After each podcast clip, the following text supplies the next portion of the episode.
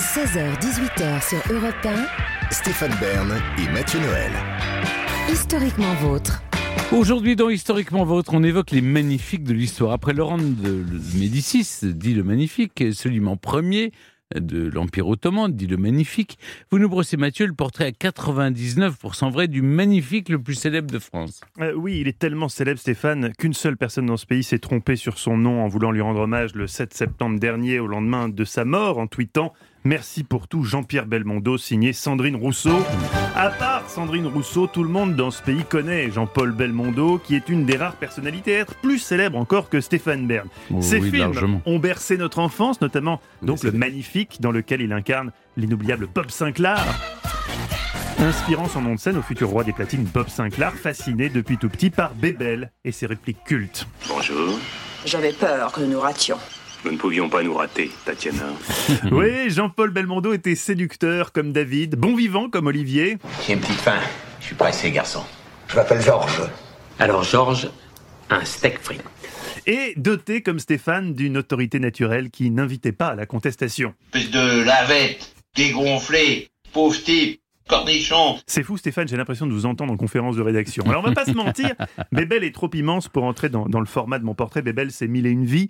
Je vais pas vous faire sa filmographie. À ce sujet, il disait certains films que j'ai faits n'étaient pas bons, certains sont même des catastrophes. Mais j'y croyais quand je les faisais, ça reste de bons souvenirs. Certains préfèrent à bout de souffle, d'autres préfèrent le professionnel. Moi, je les aime tous. Stéphane, est-ce que vous avez un Belmondo préféré, vous? Oh, J'adore le magnifique. moi, Oui, c'est vraiment- moi Puis la aussi. musique, là, on Ouais, entend la c'est- C'est musique. formidable à chaque fois. Comment, euh, comme on peut pas évoquer tous ces films, j'ai choisi deux angles, ses jeunes années et les femmes de sa vie. Jean-Paul Belmondo naît en 1933 à Neuilly-sur-Seine. Alors Neuilly, oui, euh, mais pourtant dans son enfance, il connaît la privation. Son père, célèbre sculpteur, ayant eu du mal à vivre de son art durant la Seconde Guerre mondiale. Peu enclin aux études, Jean-Paul est un ado qui glande pas mal. Élève indiscipliné, il préfère se jeter à corps perdu dans le sport. Il se fascine pour la boxe. Fort d'une robuste constitution, comme on disait à l'époque, Jean-Paul serait peut-être devenu sportif professionnel si on ne lui avait pas détecté à l'adolescence une primo-infection de la tuberculose et qu'on ne l'avait pas envoyé se refaire une santé dans le Cantal. Quelle horreur. C'est très beau le Cantal, Stéphane, ne soyez pas comme ça, parisiano-centré. Et ce séjour, ce séjour lui permet de faire le point sur sa vie. Stéphane, à 15 ans, Jean-Paul décide d'arrêter l'école et de prendre ses premiers cours de théâtre. Il débute sur scène en 1950 en interprétant La Belle au bois dormant dans les hôpitaux, figurez-vous. En 52, après deux échecs, il intègre le Conservatoire national de Paris. On le sait peu, mais ça n'a pas été simple au début pour Bébel. Euh, Ses profs n'étaient pas très optimistes quant à ses chances de réussir dans le métier. L'un d'eux, avec un pif exceptionnel et une bienveillance rare, dira même Avec la tête qu'il a, il ne pourra jamais prendre une femme dans ses bras, ça ne serait pas crédible. Bien vu. Oui. Doté, vraiment, je sais je sais pas s'il l'a retrouvé un jour Oui. ce, ce prof. Doté d'une inébranlable, d'un inébranlable optimisme, Jean-Paul fait fi de ses remarques et continue son petit bonhomme de chemin avec ses nouveaux copains qui le resteront toute sa vie, Jean Rochefort et Jean-Pierre Mariel. Il fait ses gammes dans des classiques, Médée, Le Malade imaginaire, Fantasio, Oscar.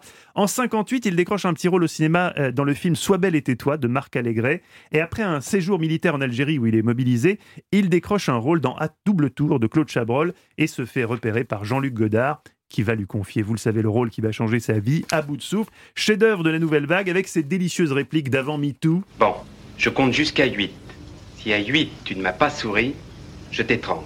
Le, oui, bah on, est à- on est longtemps avant MeToo, c'est la nouvelle vague, c'est génial. Le succès est immense, Bébel devient l'acteur fétiche de la nouvelle vague, en compétition permanente avec Delon, l'autre beau gosse du moment, avec qui sera toujours comparé. Il y aura les pro-Bébel, les pro-Delon. Dans quelle catégorie vous tombez, Stéphane? Bon, comme tous les Français, j'aime les deux. ah, Vous aimez les deux, vous pouvez Ah pas oui. choisir. Bah, euh, vous non plus. Moi, je suis un peu plus Bébel que Delon, quand Ah même, oui je trouve. Ah ouais, ouais, plus, plus, il est plus proche des, des, des gens, je trouve. Delon, il est tellement beau, il est tellement, il est tellement tout. Bébel, il y avait un côté un peu, on, a, on pouvait imaginer pouvoir lui ressembler un petit peu. Non, bon, d'accord.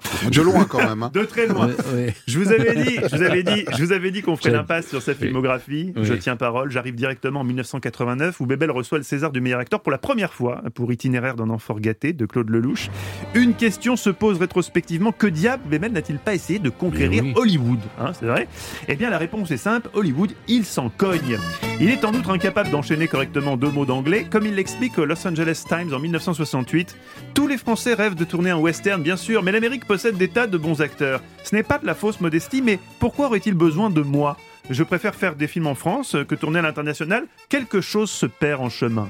Et oui, si la France aime tant Bébel, c'est que Bébel aura intensément aimé la France. Et la fête ah, il les aura écumés les boîtes de nuit des Champs-Élysées. Sa spécialité, se faire livrer des poulets rôtis parmi les gens qui dansent. Michel Boujna, ami de longue date, se souvient d'une soirée improbable pendant laquelle Bébel l'enivre au schnapps. Ça a fini à 7h du matin en caleçon. Belmondo m'a déposé sur le comptoir de l'hôtel en disant au réceptionniste Le petit n'est pas frais, il faut le monter dans sa chambre. Sarah Ferguson, notre copine Sarah Ferguson, elle se souvient de soirées mémorables en compagnie de Bébel. Souvent, il se levait de table, il enlevait sa ceinture et il partait comme un prince avec son pantalon qui tombait sur ses chevilles. Un sens de la fête et de l'exhibitionnisme que certains tenteront de copier en vain, comme David. La voici, je la montre en studio. Ou même, ou même Stéphane dans des moments d'égarement. Des boules de couleur. Oui, mais, mais jamais personne ne le fera avec autant Oh de panache que Jean-Paul Belmondo. Bébel qui, bien sûr, c'est le lot de tous les magnifiques, fera saigner bien des cœurs. J'ai commis quelques péchés, un peu beaucoup, confessera-t-il sur le tard. Tout commence avec Élodie Constantin, sa première épouse, danseuse, avec laquelle il a trois enfants, avant qu'une autre femme ne le contraigne au divorce, Ursula Andress. James Bond Girl, avec qui Jean-Paul aura une relation passionnelle, avec elle, il fera des cascades dans la vie privée aussi, et pas celle que vous imaginez, comme ce soir où il a essayé de rentrer complètement bourré. Ursula avait fermé la porte à clé. J'ai décidé de prendre l'échelle pour monter par la fenêtre. J'allais frapper quand la fenêtre s'est ouverte. C'était Ursula qui hurlait Tu n'as pas honte Elle a alors balancé l'échelle et moi avec. Impossible de citer toutes les femmes que Bébel tiendra dans ses bras par la suite. Je mentionnerai évidemment Carlos. Alors non, l'autre Stéphane, la mannequin brésilienne Carlos Sotomayor. Ah oui, oui. D'après la légende, Jean-Paul était si jaloux qu'il avait fait fabriquer une fausse mallette avec soi-disant des papiers importants qu'il gardait près du lit, alors qu'en fait, ça cachait un micro pour l'enregistrer quand il n'était pas là. C'est ça de jouer dans des films d'espionnage, ça te donne des idées. La légende veut aussi que la seule à avoir dit non à Bébel fut Brigitte Bardot. En tout cas, Jean-Paul aura toujours du mal à se fixer en amour. Il s'étonnera toujours aussi de son immense popularité, comme s'il ne s'y était jamais vraiment fait finalement. Après le terrible AVC dont il avait été victime en 2001, il avait remonté la pente avec un courage bébélien. En 2016, il déclarait Je n'ai pas peur de la fin, j'ai eu une très belle vie, formidable. J'aimerais qu'on dise de moi que j'étais un bon acteur, que j'ai fait rire mes copains et les gens aussi. Je crois, cher Jean-Paul, que l'objectif est plutôt atteint assez nettement. Les nouvelles générations continueront de vous découvrir à travers les rediffusions de vos films cultes. Espérons juste que les jeunes garçons n'essaieront pas de vous imiter, car il n'y avait que vous pour parler aux femmes comme ça, sans faire l'objet d'une main courante. Je vais courir avec toi sur cette plage, complètement nu, et sel de ta peau. Oui, faites attention, ça ne passe plus aujourd'hui. Il n'y a que Bébel qui pouvait faire ça. Les temps ont changé, voilà. Ouais, Maintenant, il faut demander Autre temps, mœurs. une autorisation Oui. signée en trois exemplaires. voilà. C'est mieux. Merci beaucoup, Mathieu.